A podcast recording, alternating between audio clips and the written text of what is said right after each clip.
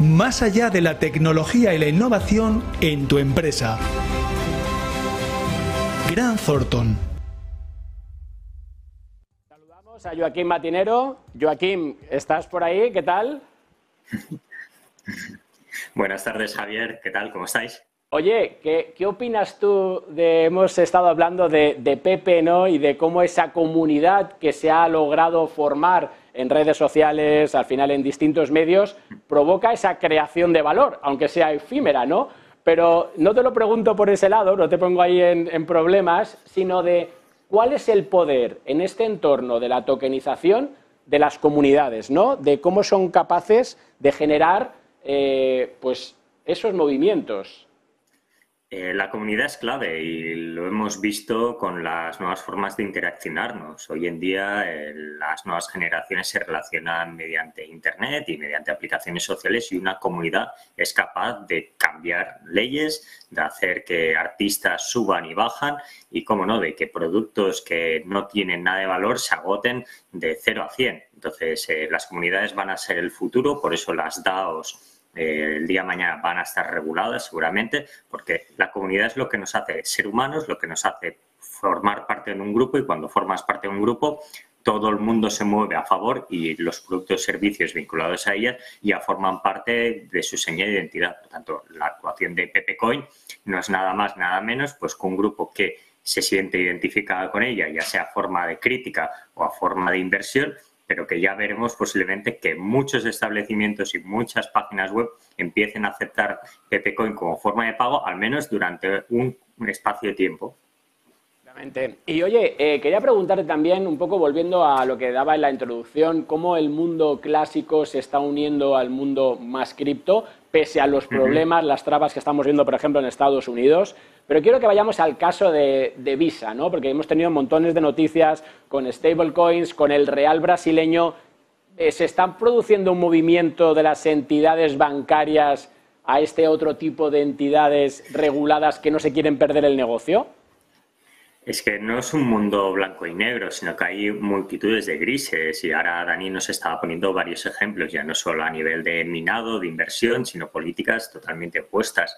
El caso del Real brasileño, que será la futura CBDC de los denominados BRICS, pues Visa junto con Microsoft y con el proyecto AgroToken, que ya ha estado con vosotros anteriormente que explica cómo conectar pues, zonas de agricultores en zonas desconectadas, que me recuerda muy, mucho al proyecto de Ethic Hub, eh, lo que hace es potenciar y con el uso del real brasileño como moneda estable eh, facilita la tokenización de los, de los contratos de producción para, acceder a los mercados de capitales. Creo que tenemos que aceptar que es una realidad.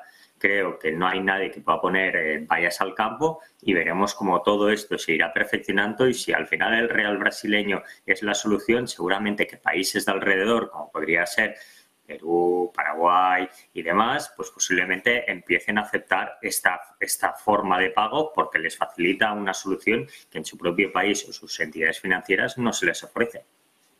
Y, también ahí, Kim, em, tengo una duda con el tema de toda esta fragmentación que estamos viendo en los medios de pago, ¿no? Eh, hablamos ahora de Visa, hablamos de lo que va a pasar con las CBDCs, hablamos de Mastercard, que también está haciendo un acercamiento a las exchanges que no, pues también que me deja despistado, ¿no? ¿Qué podemos ver ahí en ese lado?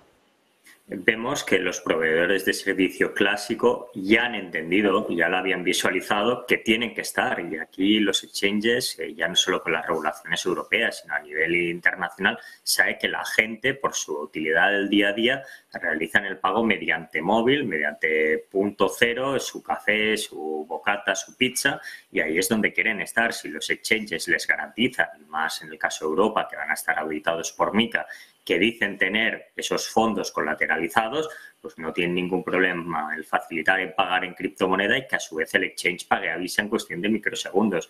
Nadie quiere dejar de hacer lo que, lo que hacía en su momento y el ejemplo clave es que nadie quiere ser el blockbuster de las cripto, ¿no? Eh, blockbuster se negó a comprar Netflix en su día, pensando que su negocio viviría para siempre y cuando Internet obtuvo una velocidad consistente para que el formato streaming funcionara, pues Blockbuster acabó muriendo de su propia ideología. Entonces, Mastercard y Visa, viendo hacia dónde se está moviendo el sector, pues empiecen a dar soluciones a quienes hace cuatro o cinco años denegaban cualquier transacción.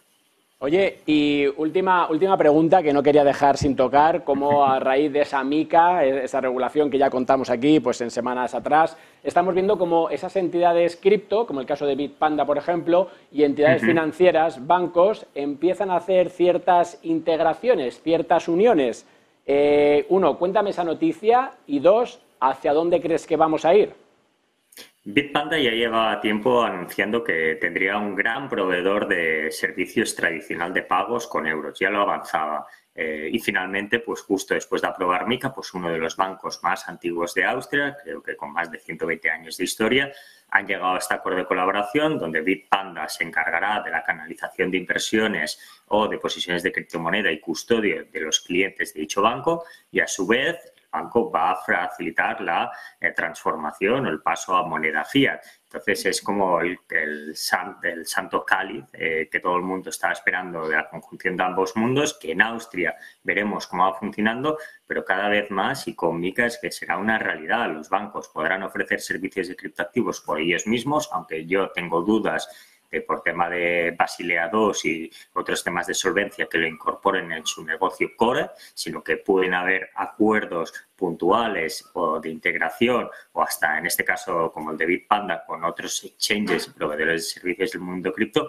pero no creo que haya ningún banco tradicional hoy en día que se les niegue a sus clientes cuando esté plenamente operativo la normativa, que no pueden invertir en criptoactivos, que no pueden operar en, derivados de criptoactivos, porque posiblemente eh, muchos de ellos dejarán de operar con el dicho banco y lo tendrán como la cuenta de hipoteca para obtener la, la vajilla o el móvil o la televisión, pero poco más. Perfecto. Pues nada, Kim, seguiremos viendo todas estas evoluciones, esos modelos que se van generando, porque yo creo que ahí va a estar la clave, más allá de las cotizaciones que siempre decimos, es todo ese valor, esos modelos nuevos que se van generando. Con lo cual, muchas gracias. Te veo la semana que viene. Un abrazo, Javier. Cuídate mucho. Hasta, la próxima.